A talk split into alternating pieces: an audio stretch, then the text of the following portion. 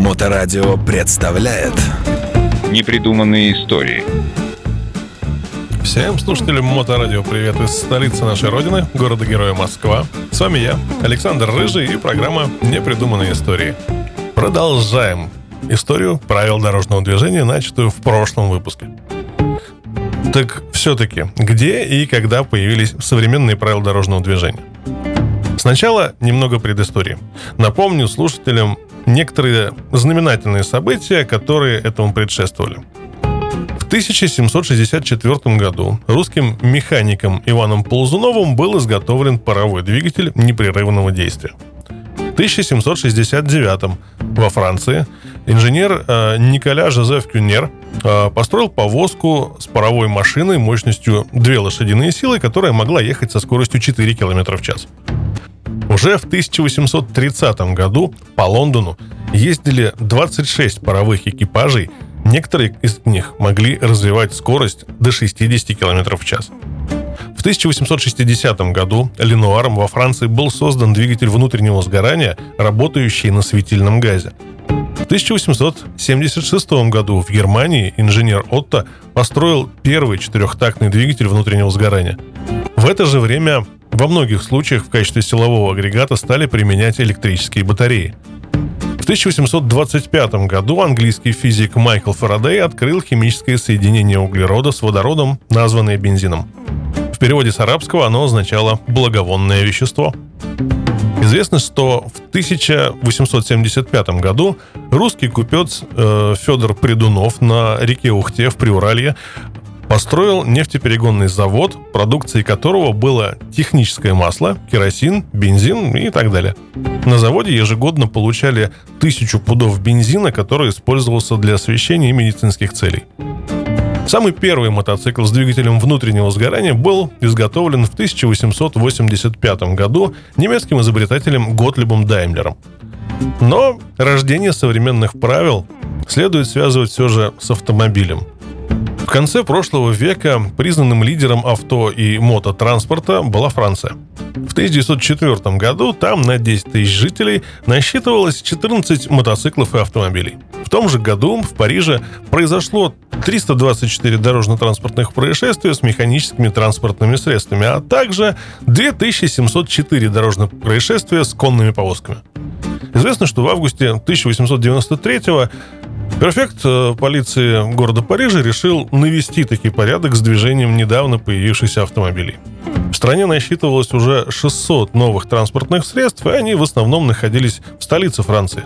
В городе уже сложился свод правил езды, в соответствии с которым запрещалось ездить и останавливаться на тротуарах, аллеях и в местах, предназначенных только для движения пешеходов, а также ездить по городу со скоростью более 12 км в час, а за городом более 20. Для всех желающих управлять автомобилем на улицах Парижа было решено провести экзамен. Принимал его никто иной, как главный горный инженер, отвечавший за безопасность паровых котлов, которыми были оборудованы автомобили. К экзамену допускались лица не моложе 20 лет, которые должны были показать свое умение заводить и останавливать двигатель, уметь управлять агрегатом, исправить небольшую поломку, а главное знать, как избежать взрыва. После успешно выдержанного экзамена водитель получал документ, по-современному водительское удостоверение, в котором было засвидетельствовано, что предъявитель всего в присутствии экзаменатора доказал свои хладнокровие, присутствие духа, остроту глаза, способность, в зависимости от обстоятельств, изменять скорость и направление движения автомашины, а также стремление участвовать в дорожном движении в общественных местах. Последние десятилетия 19 столетия были отмечены развитием велосипедного движения. Впервые в Российской империи правила для велосипедистов появились в 1892 году в городе Одесса и в 1894 году в городе Риге. В них предписывалось, что каждый велосипедный ездок был обязан иметь металлический номер. На велосипеде должен был находиться фонарь, который зажигался в вечернее время. Велосипедистам предписывалось при встрече с экипажами, пешеходами или между собой всегда придерживаться правой стороны, проезжая медленно и предупреждая заблаговременно сигнальным звонком. Во втором номере журнала «Самокат», вышедшем э, в 1894 году, были опубликованы правила езды на велосипедах по городу. О них можно было говорить как о первых правилах дорожного движения для негужевого транспорта в России. Вот ряд положений из них.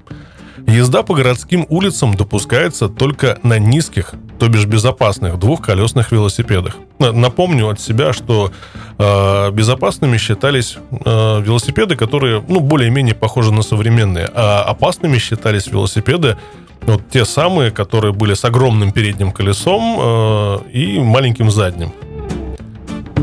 Лицам, получившим на то право в установленном порядке.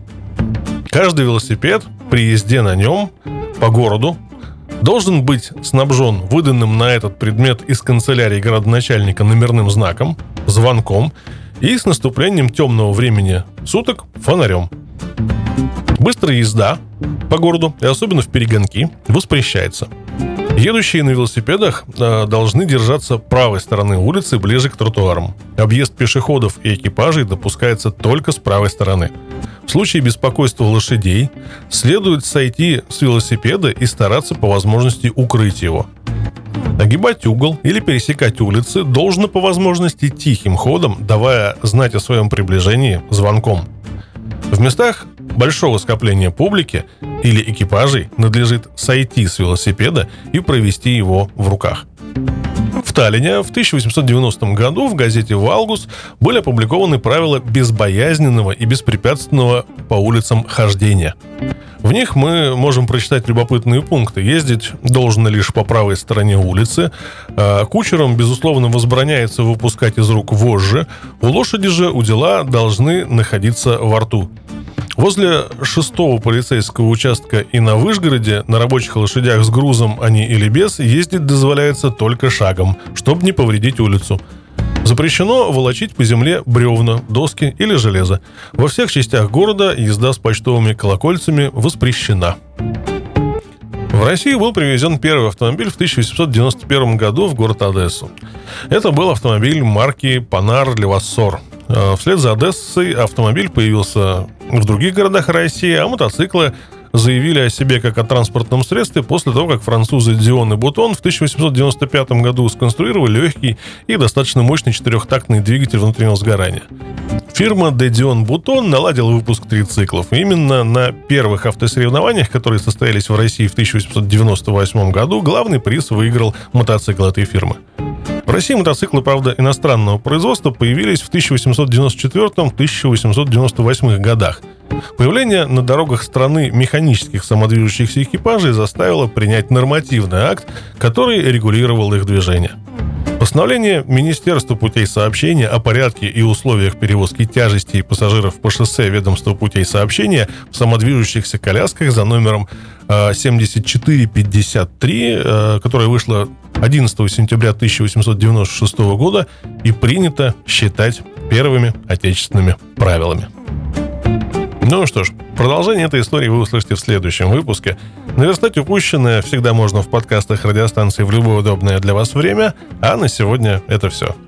С вами на волнах Моторадио были непридуманные истории. Я, Александр Рыжий и Мотоклуб Пост. До новых встреч.